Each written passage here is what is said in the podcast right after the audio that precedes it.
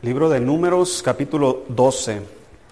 Vamos a continuar con nuestro estudio de, eh, la transformación. Y recuerde que estamos estudiando la salida del pueblo Israel de Egipto y rumbo a, la tierra prometida. Entonces, del punto de Egipto, hermanos, a Canaán, hay una historia que conocemos del pueblo de Israel y en esa historia, hermanos, hay cosas interesantes que son muy eh, similares a lo que es la vida cristiana. Dice la Biblia que el Señor nos transforma de gloria en gloria en la misma imagen.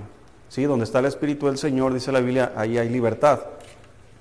Y Él nos transforma, dice la Biblia, de, gloria en gloria, eh, como por la misma imagen del Señor Jesucristo. Entonces, el Espíritu Santo, hermanos, es el que está transformando nuestras vidas a semejanza de Jesucristo, desde que somos salvos hasta la venida de Cristo.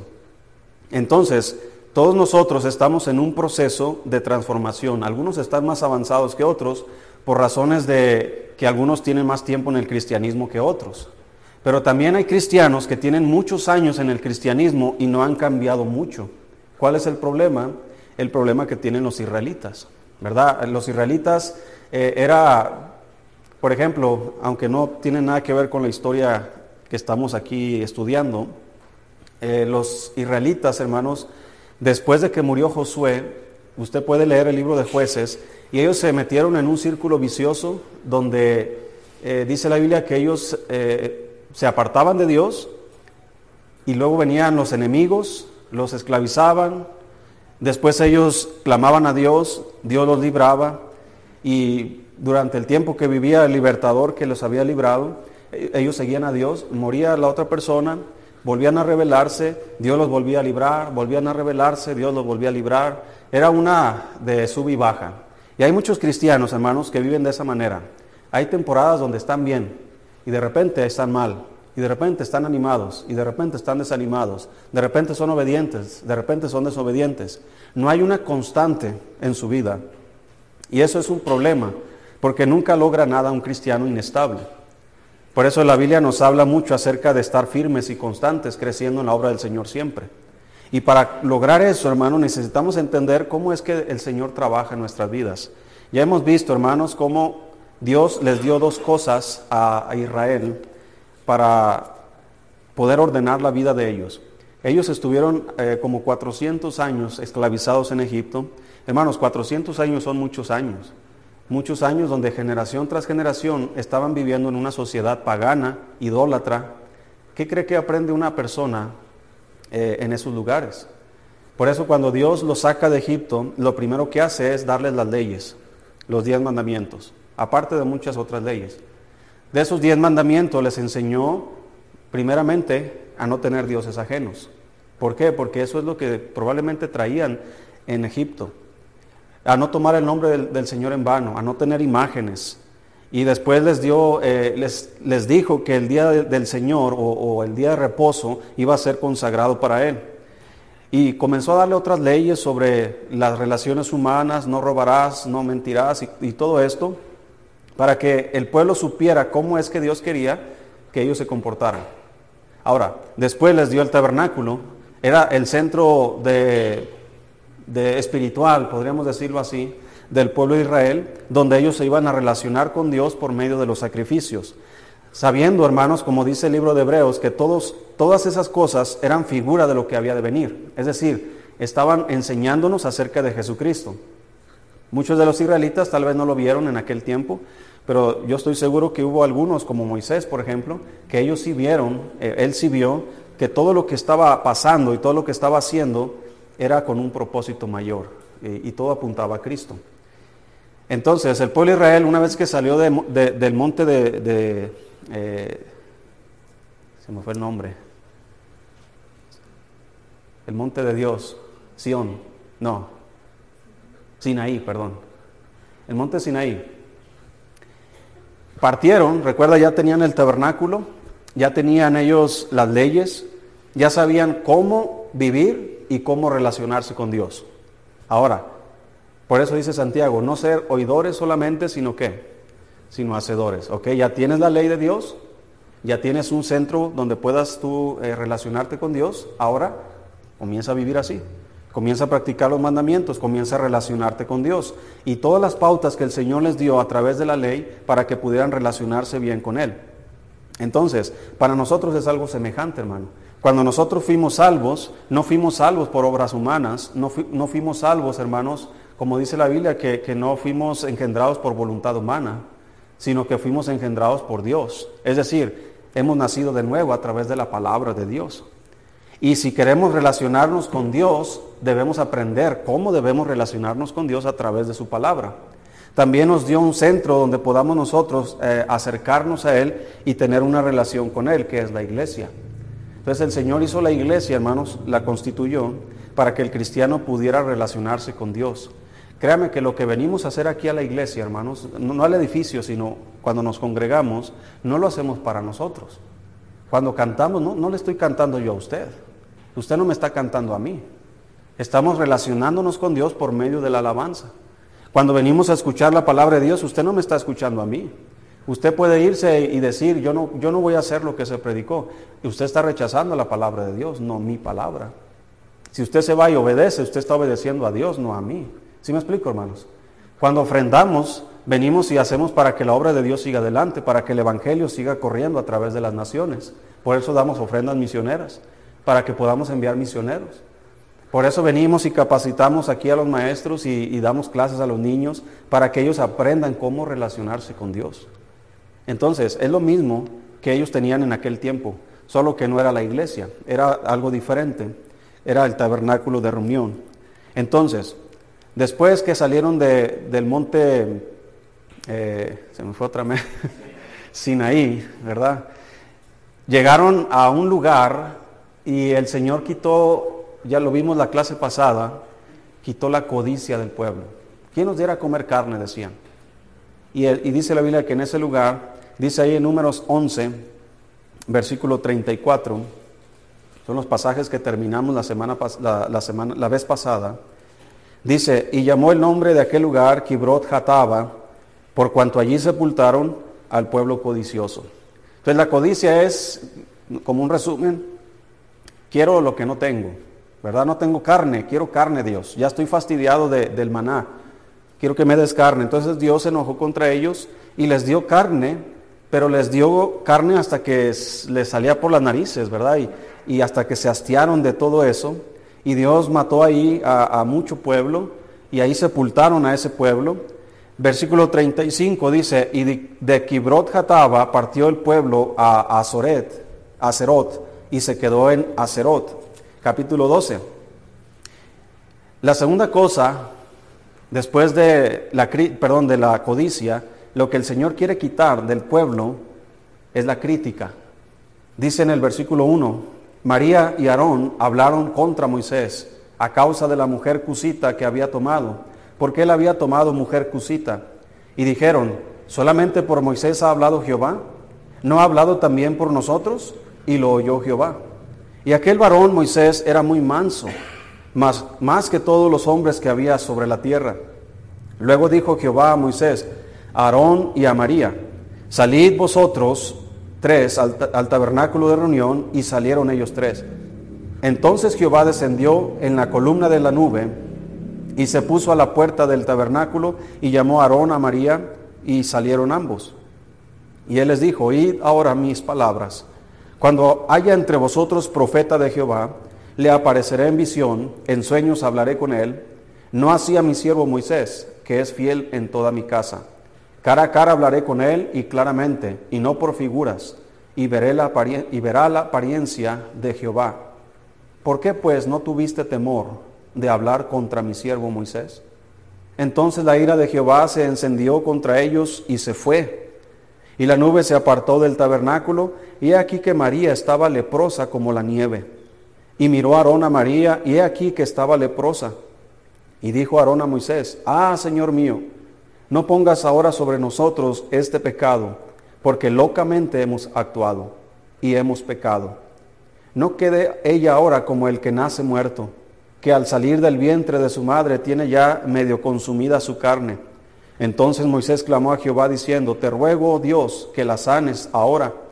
Respondió Jehová a Moisés, Pues si su padre hubiera escupido en su rostro, ¿no se avergonzaría por siete días? Sea echada fuera del campamento por siete días, y después volverá a la congregación. Así María fue echada del campamento siete días, y el pueblo no pasó adelante hasta que se reunió María con ellos. Después el pueblo partió de Acerot y acamparon en el desierto de Parán. Oremos, Dios, gracias por su palabra, bendígala. Ayúdanos, por favor, Señor, a, a poder entender nuestra responsabilidad, Señor, en esto. Bendiga este tiempo, Padre, en el nombre de Jesús. Amén. Muy bien, esta historia, hermanos, es, es muy interesante porque cuando estamos siguiendo la historia de Israel, estamos siguiendo actitudes del pueblo. Aquí estamos hablando de una familia. Aarón, María y Moisés son hermanos, son de la misma familia. Y Moisés tomó una mujer cusita y María y Aarón comenzaron a hablar en contra de Moisés. ¿Verdad? Mira, tomó mujer cusita. Y Dios se enoja contra ellos y vemos los resultados aquí. Hermanos, una de las cosas que más entorpece la vida de un cristiano es la crítica hacia otros. Eh, yo sé, eh, aquí estamos hablando de un siervo de Dios, versículo 8 dice, cara a cara hablaré con él claramente, dice, y no por figuras, y veré la apariencia de Jehová, dice, ¿por qué pues no tuviste temor de hablar, ¿qué dice ahí, hermanos? Contra mi siervo Moisés. Mire, hermanos, es muy, es muy importante entender que Dios ha puesto autoridad sobre nuestras vidas en todas las áreas, desde los padres, ¿sí? el esposo. Yo he escuchado, hermanos, eh, mujeres criticando a su esposo. Es muy peligroso hacer eso, porque su esposo es su autoridad. No es, aunque no es siervo de Jehová como Moisés, pero es su autoridad. Entonces la crítica, ahorita vamos a ver qué dice la Biblia acerca de la crítica, acerca de hablar en contra de, las autoridades que Dios nos ha dado. Eh, ¿Cuántos de ustedes le han ganado a un policía cuando lo ha detenido? Y se pone, según usted sabe las leyes, y no, que el artículo fulano dice, usted no me puede detener. Ya te detuvo. Ríndete, entrega la, la licencia o ve y paga la multa. No te pongas a pelear contra la autoridad que Dios ha puesto sobre ti. ¿Qué es corrupto? Ese es asunto de Él. ¿Sí me explico, hermanos? Cuando Dios dijo eh, que debemos obedecer a nuestros padres, no dijo, tienes que obedecer a tus padres si tus padres son buenos. O si tus padres son así, o si son fieles, o si son... No, el Señor dice, tú tienes que obedecerlos y punto. Si tu papá es así, asá o asá, tú no tienes por qué estar diciendo o estar en contra de la autoridad de tu padre que si se equivocó, que si, que si no es perfecto. ¿Quién es perfecto? Dígame. Nadie. Así que ponte en contra de tu padre, de tu madre, y vas a estar en contra de Dios. Ponte en contra de la autoridad que Dios estableció, ahorita vamos a ver los pasajes, y vamos a estar en contra de Dios. Entonces María y, y Aarón, hermanos, están en contra de Moisés, quien es el siervo de Dios, quien está gobernando la nación, y están en contra de Dios. Eh, vea las, dos cosas que ellos criticaron. Siempre hay una cosa, hermanos, eh, que se dice en la crítica y siempre está la intención oculta. ¿Sí? ¿Sí me explico?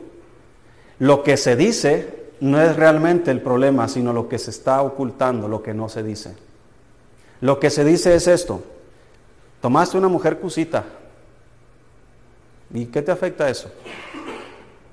¿Qué tiene que ver con que Moisés tomaste una mujer cusita con la segunda cosa, versículo 2? Y dijeron, ¿solamente por Moisés ha hablado Jehová? ¿Dónde está realmente el problema, hermanos? ¿En que tomó una mujer cusita? ¿O en que ellos también querían ser parte del ministerio? ¿Dónde está el problema? La mujer cusita es la excusa para decir, oyes, encender el problema, ¿verdad? Eh, Mire, a, conmigo, como pastor, y yo creo todos los pastores en el mundo enfrentamos este, este, tipo de problemas. Vienen y nos dicen un problema y después haga cuenta que no sé cómo hacerle, pero vienen con un papel dobladito, ¿verdad? Imagínense que vienen así. y me dicen, pastor, esto. Pero este es nada más la introducción. Después comienzan a decir, pero pastor, mire, así, y así, y así, y así, y así. Ah, el problema no era la introducción. ¿El problema cuál era? Todo lo que no estaba en la, vista. ¿Sí me explico, hermanos? Eh, ya lo vas a experimentar. De mí te vas a acordar. Todos, si tienes una autoridad en tu trabajo, dígame, ¿no pasa lo mismo? Pasa exactamente lo mismo. Tienes una, eh, eh, tienes una con tus hijos, ¿verdad? Tienes un, una, pues tú eres su autoridad de, tus hijos, pero ellos eh, siempre van a estar en contra de la autoridad. Dígame, ¿sus hijos nunca se han opuesto a usted en algún momento en su vida? Sí, lo van a hacer. Y no va a ser la última vez y ya lo hicieron. Van a seguir haciéndolo. Hermanos, debemos entender que para poder ser transformados a la imagen de Cristo debemos ser humildes y debemos respetar nuestras autoridades. Cristo, hermanos, era el Hijo de Dios, es el Hijo de Dios. Y cuando Él estaba en la tierra, Él se sujetó a María y a José. Cuando tenía 12 años, ¿recuerdas que Él se perdió ahí en Jerusalén? Que Él se quedó ahí con los, con los eh, líderes. Llegó María y le dice, ¿por qué nos has hecho esto? Jesús le dice, es necesario que en los negocios de mi Padre eh, debo estar. Pero dice la Biblia que, Jesús se fue con ellos y estaba sujeto a ellos. El Hijo de Dios sujeto a una familia terrenal. Cristo fue obediente hasta la muerte y muerte de cruz. Cristo nunca ofendió las autoridades que él tenía en su vida.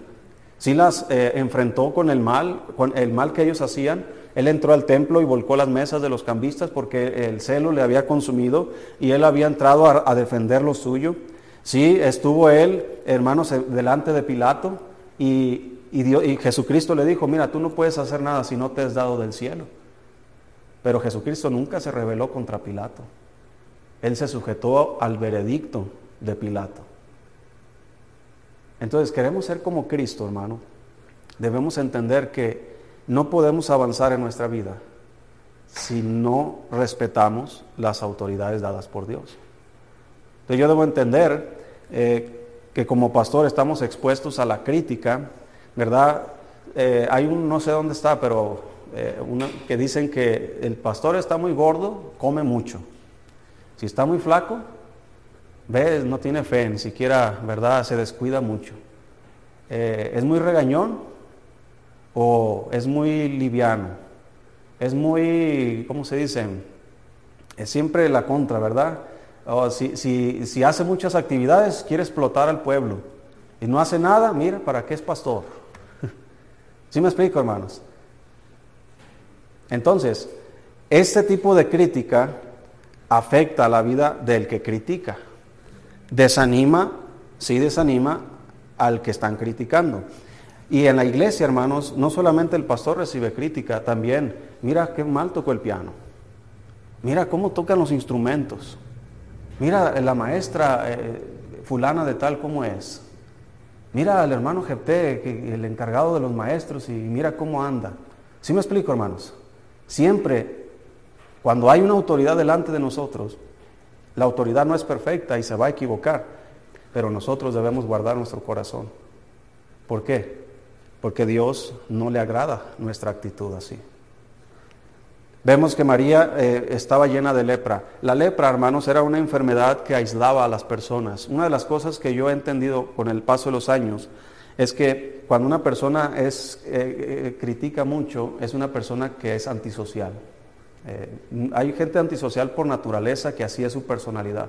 Pero hay gente, hermanos, que, que no te puede mirar a los ojos, porque son personas que ya vienen con un, una crítica porque ya han hablado a, espaldas de otras personas y es muy notorio cuando esto sucede.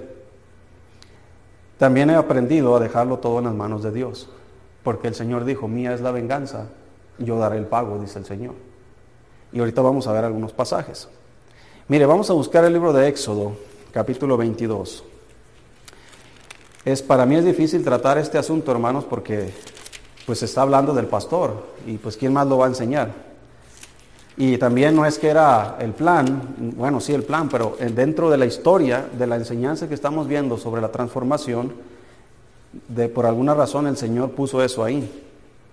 Y debemos atenderlo porque la crítica, hermanos, no es de cristianos. Éxodo 22. Si estamos ahí. Dice versículo 28. Dice, no injuriarás a quienes, a los jueces, ni maldecirás al príncipe de tu pueblo. Si recuerdan, hermanos, cuando David estaba escondido en una cueva, dice la Biblia que Saúl entró a esa cueva a cubrir sus pies y dice que David se levantó, hermanos, hacia escondidas y cortó un pedazo de su manto. Dice la Biblia que lo agarró un temor a David.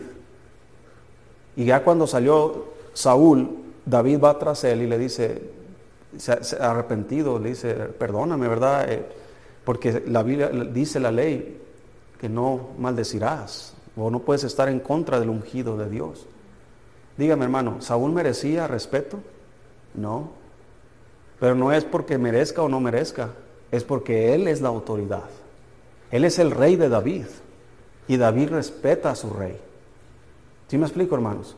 Entonces no podemos ponernos nosotros en el plan de, luchar contra la autoridad de Dios porque vamos a estar luchando contra Dios mismo. Ahora, hay una cosa que sí podemos hacer cuando la autoridad no es competente o cuando la autoridad está actuando de una manera incorrecta. Sí podemos nosotros, eh, estoy hablando de la autoridad en una iglesia, eh, es un tema muy complejo y no quiero entrar mucho en detalle porque si me meto y lo dejo inconcluso se puede malinterpretar lo que yo pueda decir. Pero lo que sí puedo decir es que hay momentos donde simplemente hay que apartarse de esas autoridades. Un cristiano no está obligado a estar en una iglesia cuando su autoridad es, es, como Saúl, que lo nomás se molesta y agarra su lanza y quiere lanzar y quiere alancear a las ovejas. Ese no es Cristo. Cristo es el buen pastor. Y todos los pastores debemos ser como Cristo. Si no estamos siendo como Cristo, entonces es la razón por la cual hay ovejas que simplemente se retiran de una iglesia y se van a otra iglesia. ¿Por qué? Porque no resisten la autoridad que hay ahí. Entonces puedes luchar contra ella y vas a luchar contra Dios o como David. ¿Qué hizo David cuando Saúl empezó a maltratarle? Se apartó simplemente. ¿Qué podemos hacer nosotros cuando suceda?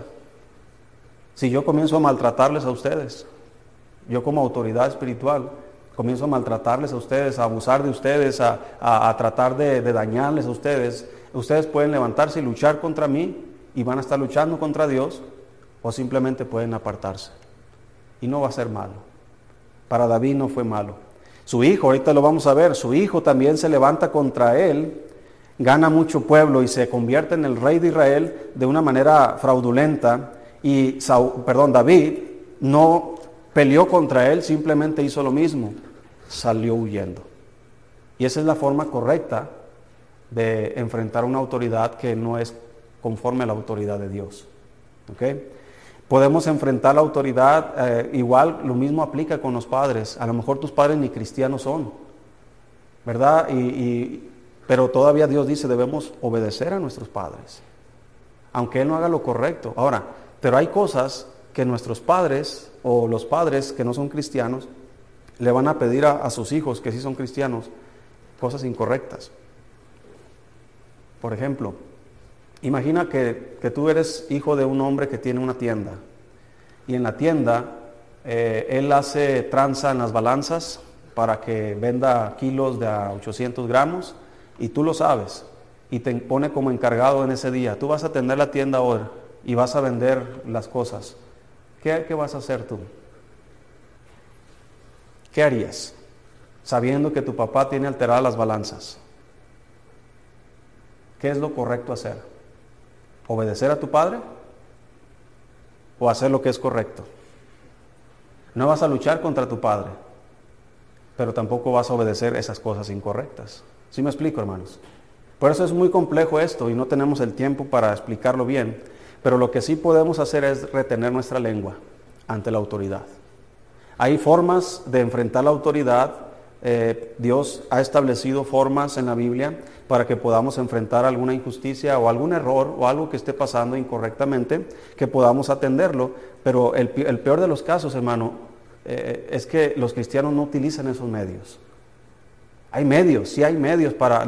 Pablo le dijo a Timoteo, contra un anciano no admitas acusación, sino con dos o tres testigos. Pero hermanos, eh, cuando los cristianos quieren enfrentar a un anciano, a un pastor, eh, no hacen lo que la Biblia dice. ¿Verdad? Primero contaminan a medio mundo. Primero hablan a, espaldas y hacen todo al revés y después quieren hacerlo correctamente. Dios no respalda eso. Dios nunca va a bendecir una revuelta. Y estoy diciendo esto, hermano, porque Moisés está enfrentando una revuelta donde sus propios hermanos están en contra de él sus propios hermanos, Aarón, quien llegó a convertirse en el sacerdote de Dios. Mire lo que dice ahí, estamos en Éxodo 23, versículo 1. Escuche lo que dice, hermano. No admitirás, ¿qué cosa? Falso rumor. No te concertarás con el impío para ser testigo falso. No seguirás a los muchos para hacer mal, ni responderás en litigio inclinándote a los más para hacer agravios. Una cosa que a mí me daba miedo al principio, cuando era pastor aquí, es que había una joven, ya no está aquí en la iglesia, pero esa joven llegaba aquí y me decía, pastor, fíjese que toda la iglesia está diciendo esto. Y yo me asustaba, híjole, toda iglesia, ¿qué voy a hacer? Preocupado, me daban dolores de cabeza con miedo, temor, venía a la iglesia y, híjole, ¿quién? Y no, era nada más su familia la que decía eso. En su casa. Sí, ha escuchado el término de comer tacos al pastor, ¿verdad? comían tacos al pastor y ahí su iglesia pensaba, no, y es que fíjate, y seguramente esa palabra nunca me gusta, ¿verdad? Eh, eh, el, ¿Cuál es lo que dice eh, mi hermano? como diciendo. No, es que fíjate, yo lo vi como diciendo esto. Estás interpretando algo que no realmente no sabes. Y eso es lo que pasa, hermano, muchas veces cuando hablamos de más. Vemos algo y queremos darle una interpretación y esa interpretación se la decimos a nuestro vecino, a la otra persona, a la otra familia y estamos creando, hermanos, un monstruo de cosas que no están pasando. ¿Sí me explico? Entonces yo aprendí que cuando alguien me decía es que toda la iglesia, no, eres tú. ¿Verdad? ¿Por qué no me dices, pastor, yo estoy en desacuerdo con usted y pienso así? ¿Por qué no? Porque se escuda, ¿verdad?, en, en una multitud. Por eso dice la Biblia, no seguirás a los muchos para hacer mal, ni responderás en litigio inclinándote a los más para hacer agravios. Entonces es importante entender esto porque es parte de la ley de Dios y el pueblo de Israel ya había recibido esta ley. Y Moisés y Aarón, perdón, y Aarón y María están en contra de la ley de Dios. Mire, vamos a Romanos capítulo 12. No nada más la Biblia en el Antiguo Testamento habla de esto. Romanos capítulo 12. Espero que me entienda, hermano. Es, el mensaje que estaba en la, lista, ¿verdad? del camino de Israel. Entonces no es de que realmente esté pasando algo así en la iglesia. No que ahorita esté pasando. Y si está pasando, pues por algo Dios nos permite estarlo enseñando ahora, ¿verdad? Para poder, poder prevenir algún problema que pueda generarse en la iglesia. Porque el diablo sabe, hermanos, el diablo sabe que si pone, dice la Biblia, un poco de levadura, leuda toda la masa. ¿Verdad? Eh, puede solamente decir unas solas palabras, el diablo es mentiroso y puede utilizar a una persona que vaya a ver algo que no es lo que realmente está pasando y pueda utilizarlo para generar algo más grave. Una ocasión una hermana en los mochis dejó de ir a la iglesia por varias semanas y preguntamos a sus familiares, ¿qué pasó con su hija? Ya ella era casada, tenía sus hijos. No, es que dice que usted un, miércoles no la saludó. Híjole, pues no saluda a muchas personas. No, es que dice que usted iba pasando y saludó a, muchos y, y, cuando llegó a ella se fue de largo. Pues yo estaba pensando, pues no me recuerdo. Tal vez lo hice intencionalmente o tal vez no tenía la intención, no creo. Lo que pasa muchas veces es que a veces yo voy saludando personas, ¿sí? Y allá está usted enseguida y de repente me hablan atrás y lo que yo hago es ir a atender allá y ya no llegué contigo. Es lo que muy probablemente pasó. Y esa persona, hermanos, estaba ofendida conmigo por algo que no era real. Y en su casa se hablaba acerca de mí, de mi actitud como, como el pastor asistente ahí. Otra familia, hermano, y esto fue un poco más grave lo que pasó. Una, una hermana, eh, su familia dejó de venir, su hijo dejó de venir a la reunión de jóvenes porque dijo que yo lo había regañado muy, muy duro y yo no recordaba qué había pasado. Y este joven eh, empezó con malos pasos y se suicidó. Y la mamá hasta hoy día dice que yo soy culpable del suicidio de su hijo porque fue por mi culpa que él se fue de la iglesia. Y eso es lo que ella habla ya a sus familiares y a sus amigos. ¿Cuánto daño causa eso, hermano? Pensamos nosotros que decir algo en contra de alguien, aunque sea verdad, no va a causar problemas a otros y sí causa problemas. Familias pueden irse de la iglesia ofendidas por algo que realmente ni pasó, por la crítica. ¿Sí me explico, hermanos? Entonces es muy delicado este asunto y no quiero hablar de más porque después las cosas quedan a medias y, no quiero ser malinterpretado. Dice ahí, estamos en Romanos 12, versículo 16. Dice, unánimes entre, entre vosotros, no altivos, sino asociándoos con los humildes. No seáis sabios en vuestra propia opinión. No paguéis a nadie mal por mal. Procurad lo bueno delante de todos los hombres. Si es posible, en cuanto dependa de vosotros, estad en paz con quienes? con todos los hombres. No os venguéis vosotros mismos, amados míos, sino dejad lugar a la ira de Dios, porque escrito está, mía es la venganza, yo daré, yo pagaré, dice el Señor. Así que, si tu enemigo tuviere hambre, dale de comer, si tuviere sed, dale de beber, pues haciendo esto, ascuas de fuego amontonarás sobre su cabeza. No seas vencido de lo malo, sino vence con el bien el mal. Hay ocasiones donde sí somos ofendidos, sí somos dañados por otros, pero eso no debería ser motivo de que yo agarre ese, esa ofensa que me han hecho y vaya a otro lugar, a otras personas, a otras familias, y yo hable en contra de esta persona que me dañó. Dice la Biblia, si, si tienes algo en contra de tu hermano, ve y arréglate con tu hermano estando tú y él solos. Esos son los procedimientos de Dios. Me ofendiste, pues yo voy contigo, hermano. Fíjate que el otro día eh, pasó esto y pasó lo otro. Una ocasión, dos parejas de aquí en la iglesia, aquí están y ya saben quiénes son, no voy a decir quiénes, me hablaron, ¿verdad? Y hablé con ellos y me dijeron que, no, no es Gerardo, y me dijeron, pastor, fíjese que pasó esto y lo otro, y arreglamos el problema ahí mismo. Eso es lo que debemos hacer, porque cuando comenzamos a hablar a otras personas, comenzamos a poner en contra a otras personas, de aquella persona que te ofendió. Y no es justo, hermano, porque a veces las, ofensas son involuntarias. Yo tal vez me he equivocado muchas veces desde el púlpito, tal vez he mencionado cosas. En una ocasión mencioné de un hermano de algo de su vida pasada y, y, se ofendió y, se sintió conmigo. Entonces yo tuve que ir a su casa y pedirle perdón, porque no era mi intención ofenderles. Yo quería utilizar su testimonio para decir que Dios cambia a las personas pero fue una imprudencia mía. ¿Sí me explico, hermanos? Entonces debemos ser humildes, dice la Biblia, asociándonos con los humildes, debemos reconocer nuestros errores. Perdóneme, hermano, si le ofendí, no fue mi intención. Y eso, hermano, apaga el fuego, en lugar de encenderse más. Dice también aquí, hermanos, en el libro de Hebreos, capítulo 13, por eso cuando hablamos acerca de obedecer al pastor, hermano, el pastor no es eh, ¿cómo se puede decir la palabra? Perfecto. No es Dios, no es el rey, no es el general, el capitán del barco. El pastor es un hombre común y corriente como cualquier otro y se va a equivocar muchas veces. Se va a equivocar eh, de lo que dice, de lo que hace y de lo que no hace.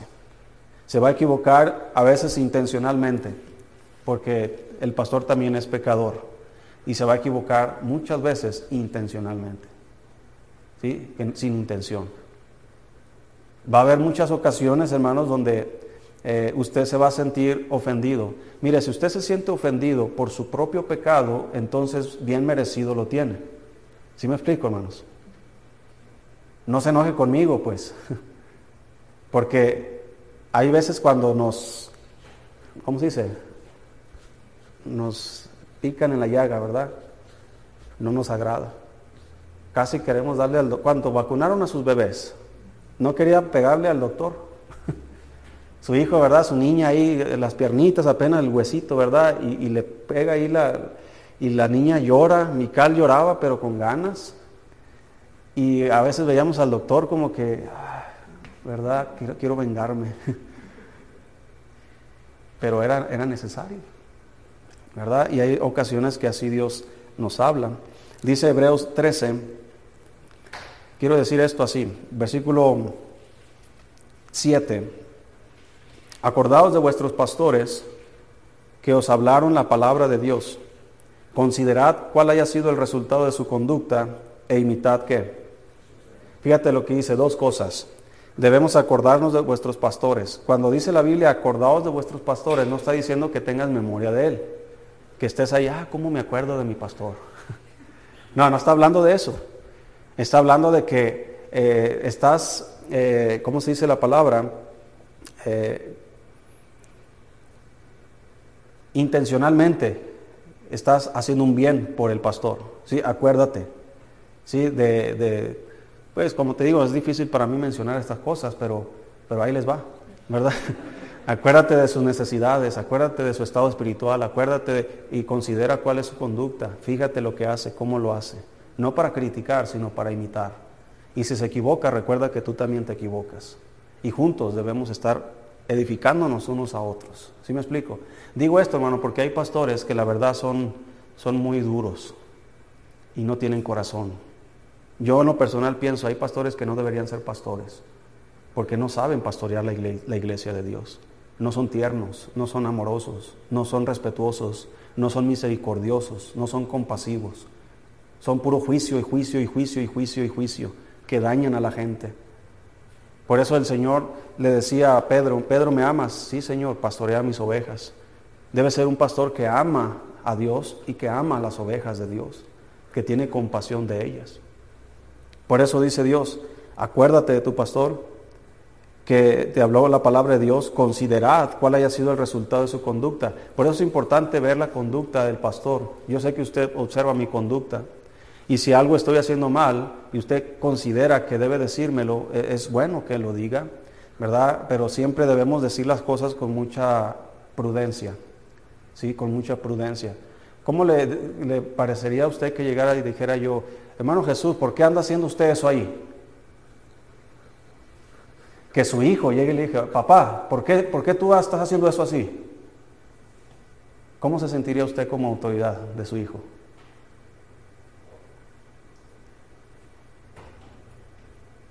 ¿Verdad que no es correcto la forma?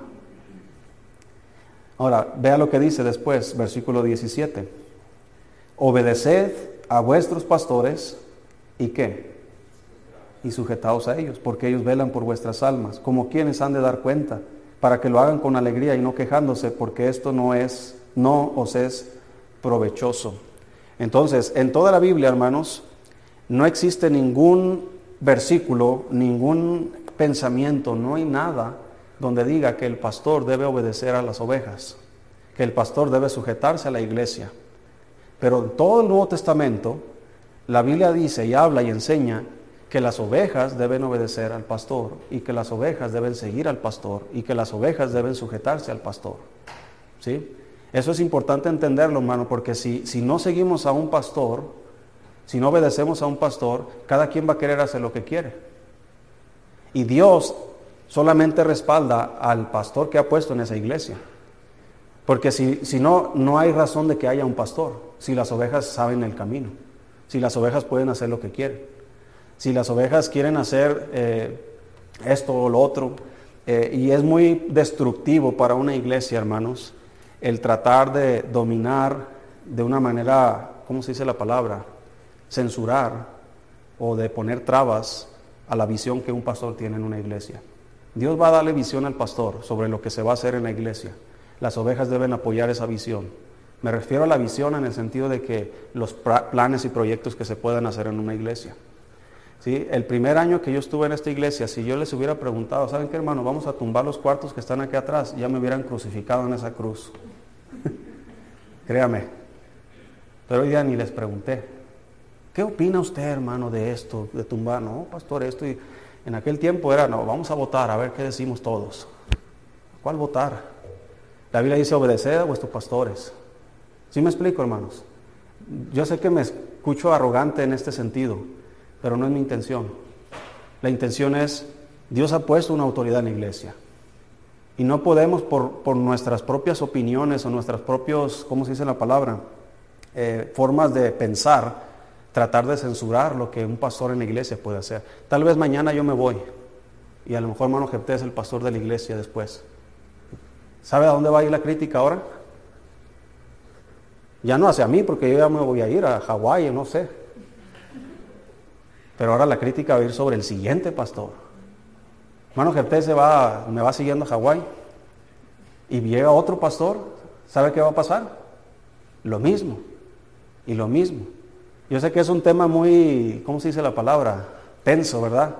Pero es un, es un tema bíblico y debemos considerarlo como la Biblia lo considera. Dice en Tito capítulo 2, ya vamos terminando hermanos. Tito 2, versículo 1.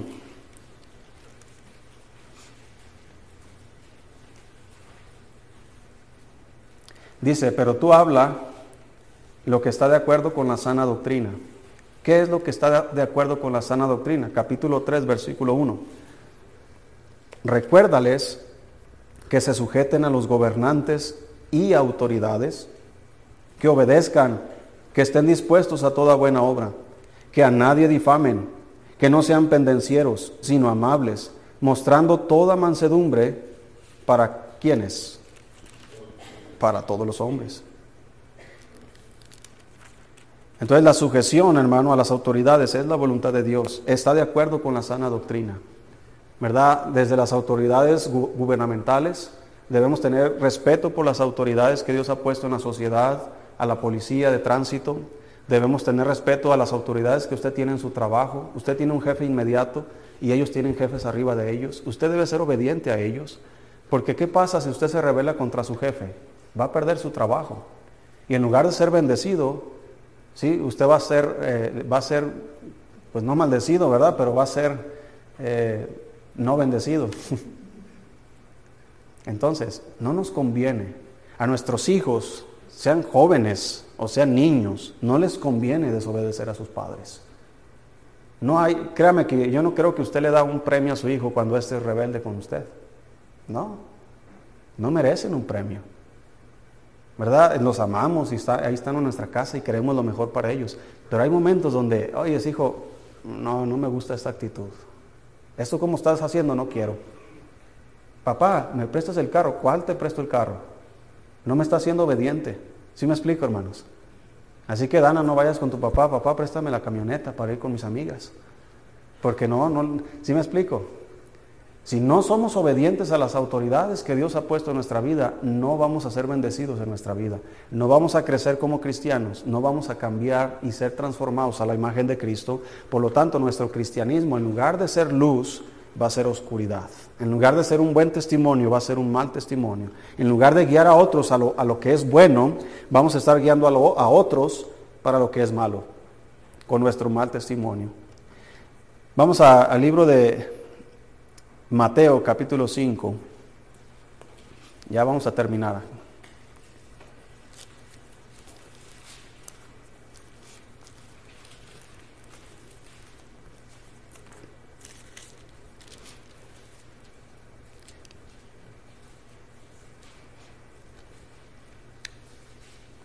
Todos los que estamos eh, haciendo algo en la obra de Dios, todos, desde ser maestros de escuela dominical, ser músicos, ser eh, algo, estar haciendo algo en la iglesia, vamos a ser objeto de crítica por los que generalmente no lo están haciendo. ¿Sí me explico? Eh, es muy... En otras iglesias pasa, ¿verdad? que llega una hermana y le diga al pastor, oiga pastor, ¿por qué aquí está sucio? Y uno se queda viendo a la hermana, ¿verdad? ¿Cuándo viene usted, hermana, a limpiar? No, no, no. ¿Dónde están los que hacen esto? A ver, y quiere justicia. ¿Sí? ¿Sí me explico, hermano?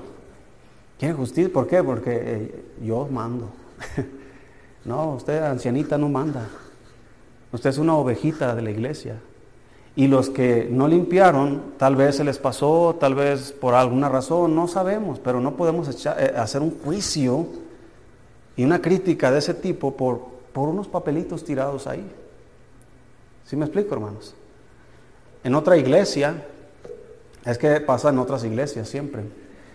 Un pastor me dijo, llegó una hermana y me dijo, oiga pastor, ¿cuándo se va a cortar el pelo?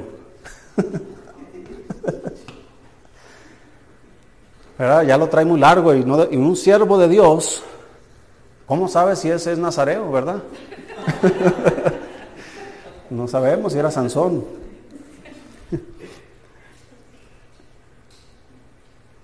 Hasta por los calcetines, hermanos. Un pastor no debe usar calcetines de colores. ¿Dónde dice la Biblia que no?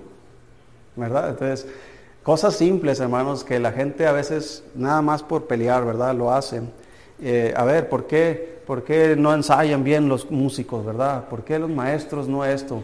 En la, en la clase con los maestros sí les decimos, ¿verdad? Tienen que estudiar, tienen que prepararse, tienen que hacer su clase bien y esto y lo otro, ir listos, pero es porque estamos dando instrucciones. Pero una hermana me dijo una ocasión, pastor, su hija anda corriendo por toda la iglesia y ella debe poner el ejemplo porque es, ella es hija de pastor. No, espérese hermana, le dije, ella es como cualquier niña en la iglesia.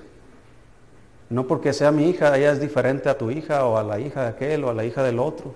Es igual, hasta peor yo creo que tu hija va a ser, pero, ¿sí me explico? Pero no por eso, porque es mi hija, ella tiene que poner el ejemplo. ¿Cómo le voy a decir a una niña de, 3, 4 años que ponga el ejemplo? ¿Cómo le vas a decir a tu hija, oye, eh, eh, chuletita, tienes que ser ejemplo en la iglesia porque eres la hija del pastor? La niña no entiende, ni siquiera habla. No entiende, no razona porque son niños. La Biblia dice, cuando era niño hablaba como niño, actuaba como niño, pensaba como niño. Entonces los niños, ¿qué hacen, hermano? Hacen esas cosas. mi hijo la él se comía los chicles de debajo de las bancas. Sí, eh, una ocasión, hay varios hermanos que me lo recuerdan, estaba predicando yo aquí, había un carrito rojo, ¿sí recuerdan el carrito rojo? De repente mi hijo abre la puerta y entra en el carrito rojo, hermanos, en medio de la predicación. Todo el ruidajo ahí del... Dígame, ¿ese niño necesita poner el ejemplo? No. Entonces, debemos tener cuidado, hermanos, y todos los que estamos haciendo algo para Dios, déjeme decirte, te van a criticar. ¿Verdad? Eh, ¿Alguien está haciendo algo por Dios? Le van a criticar, por más simple que sea el trabajo que estemos haciendo, sea el aseo de la iglesia, sea tocar un instrumento, sea dar una clase, va a haber crítica. ¿Sí? ¿Por qué? Porque obviamente la gente quiere, tal vez lo hace con esa intención, ¿verdad? Quiere lo mejor de nosotros, quiere que, que demos el máximo, pero hay veces que las intenciones son otras. ¿Qué debo hacer yo? ¿Qué debe hacer usted cuando somos objeto de crítica? Ya sea en su casa, en el trabajo en la iglesia. ¿Qué debe hacer usted y qué debo hacer yo? ¿Ponernos a defendernos o a luchar contra ellos? No. Aquí dice la Biblia qué debemos hacer. Dice ahí Mateo 5, versículo 10. Bienaventurados los que padecen persecución por causa de la justicia, porque de ellos es el reino de los cielos. Bienaventurados sois cuando por mi causa os vituperen y os persigan y digan toda clase de mal contra vosotros mintiendo. Gozaos y alegraos, porque vuestro galardón es grande en los cielos, porque así persiguieron a los profetas que fueron antes de vosotros. Es decir, dice Dios, mira, haz esto, alégrate. ¿Por qué me voy a alegrar si me están criticando? ¿Por qué me voy a alegrar si están contra de mí? No, alégrate porque bienaventurados sois cuando por mi causa, dice el Señor Te están criticando no por lo que tú estás haciendo de tu vida, sino por lo que estás haciendo para mí. ¿Verdad? Te están criticando porque estás cantando, porque estás tocando, porque estás predicando, porque estás haciendo, porque estás eh, edificando, porque estás pintando. ¿Sí me explico, hermanos? Estás haciendo algo para Dios y otros te critican, dice Dios, alégrate por eso, porque es bueno para ti. Porque vuestro galardón es grande. Fíjese, hermano, hasta galardones recibimos porque nos critiquen. Por eso yo digo a veces, échale más. ¿Verdad? Échale más y, eso me va a ayudar a tener mayor galardón. Pero no es fácil, hermano. Ser criticado no es fácil. Hay veces que hierve la sangre. ¿Cuánto les ha pasado? Hierve la sangre y uno quiere venganza, ¿verdad? Pero el Señor dice, no os venguéis, amados míos. Dejad lugar a la ira de Dios. Dios sí se encarga, hermanos, de aquellas personas como María. La puso leprosa y la apartó de la congregación. Y es generalmente lo que sucede, hermanos, con las personas que, que hablan de más, se aíslan, solo se aíslan. Y la razón es porque no están siendo transformados. Están como una lucecita que se está apagando, en lugar de ser una luz que se está encendiendo más y más. No vamos a ir ahí, hermanos, ya por el tiempo, pero todos conocemos la historia de Absalón. Dice la Biblia que Absalón se separaba ahí antes de entrar a la ciudad y todo el que venía a juicio con el rey, él lo detenía y le decía, oye, ¿a qué vienes? ¿Cómo te llamas? ¿De dónde vienes? Y le daba un beso. Y le decía, mira, no tienes quien te escuche en el palacio. Ah, ¿cómo, cómo, diera yo? Si yo fuera el rey, yo sí te escucharía. ¿Sí ha escuchado esa frase, hermano? ¿Cuántos hemos escuchado? Si yo fuera el pastor. La pregunta es, ¿por qué no eres el pastor? Si yo fuera el pastor, uff, tuviera más gente. No, ese que está ahí, corre a la gente. Eh, si yo fuera el pastor, las predicaciones fueran más emocionantes, más dinámicas. Hubiera más fuego del Espíritu Santo. Si yo fuera el pastor, hombre, yo tuviera la mejor orquesta. No, ese pobre pastor apenas los tocan los músicos esos. ¿Verdad? Si yo fuera el pastor, esto, y yo ganaría a todo, a todo el pueblo. Si yo fuera el pastor, estarían las cosas mejor. Si yo fuera el pastor, pero, pero esas cosas que, que, tal vez son buenas que diga, ¿verdad? Que sucedieran, que hubiera más gente, que hubiera una mejor capacitación, mejores cosas, mejor entrenamiento, mejor personal, mejor todo. Qué bueno que hubiera todo eso. Entonces, en lugar de decirlo, hay que hacerlo. ¿Verdad? En lugar, eh, yo podría decir, si tuviera las mejores ovejas. ¿Sí me explico? ¿Verdad que estamos como una moneda de doble cara? Pero no lo digo, hermano. Al contrario, gracias Dios por estas ovejas. Hay ovejas, hermanos, que, que le voy a contar una historia y termino. Un pastor estaba enojado contra un, un hombre, una familia. Ah, quería que se fuera a la iglesia. Ah, ya, me, no me gusta usar esta expresión, pero va, en el tema. Me cae gorda esta familia. ¿Cómo le voy a hacer para que se largue de la iglesia? Ah, ya sé, dijo el pastor, voy a preparar un mensaje especial para él. Y empezó a escribir su mensaje y empezó a, estudiar, eh, muy espiritual el pastor, ¿verdad? También. Y empezó a estudiar y a orar, Dios, por favor, usa este mensaje para que se vaya esa familia de la iglesia. Y se subió al púlpito, hermano, ese domingo y empezó a predicar, abren sus Biblias y, todo el mensaje era viendo a ese, hombre, ¿verdad? Y le decía en su cara y, y así, esto la Biblia dice, dice la Biblia, hermano, dice la historia, ¿verdad? que se empezaron a levantar como cuatro o cinco familias y se fueron de la iglesia. Y el hermano al que era el mensaje se levanta y le dice, pastor, yo estoy con usted. ¿Qué le hace que se vayan todos? Usted aquí me va a tener por muchos años. Entonces, desde entonces ya, ya no quiero intentarlo. es cierto, hermano. Es importante entender ese tema, hermanos, y, no dejarse llevar por el diablo. ¿Verdad? Si hay algo real que hay que atender, hay medios bíblicos para atenderlo, para arreglar, para restaurar, para no llegar a cosas mayores. ¿verdad? Pero el pueblo de Israel no avanzó. Sí se fijó que dijo, no, no, saquen a María y no vamos a avanzar hasta que ella se reponga. Siete días ahí, ¿verdad? Siete días. Usted dice, ah, no es mucho siete días. Hermano, tú vas a, la tierra prometida, quieres llegar ya. Y te dicen, nos vamos a quedar siete días aquí en el desierto. No hay Oxos, no hay McDonald's, no hay nada. Y esperando a una sola persona. Entonces la obra de Dios se detiene, hermano, cuando son más palabras que acciones. ¿Sí? Entonces podemos aprender esto aquí.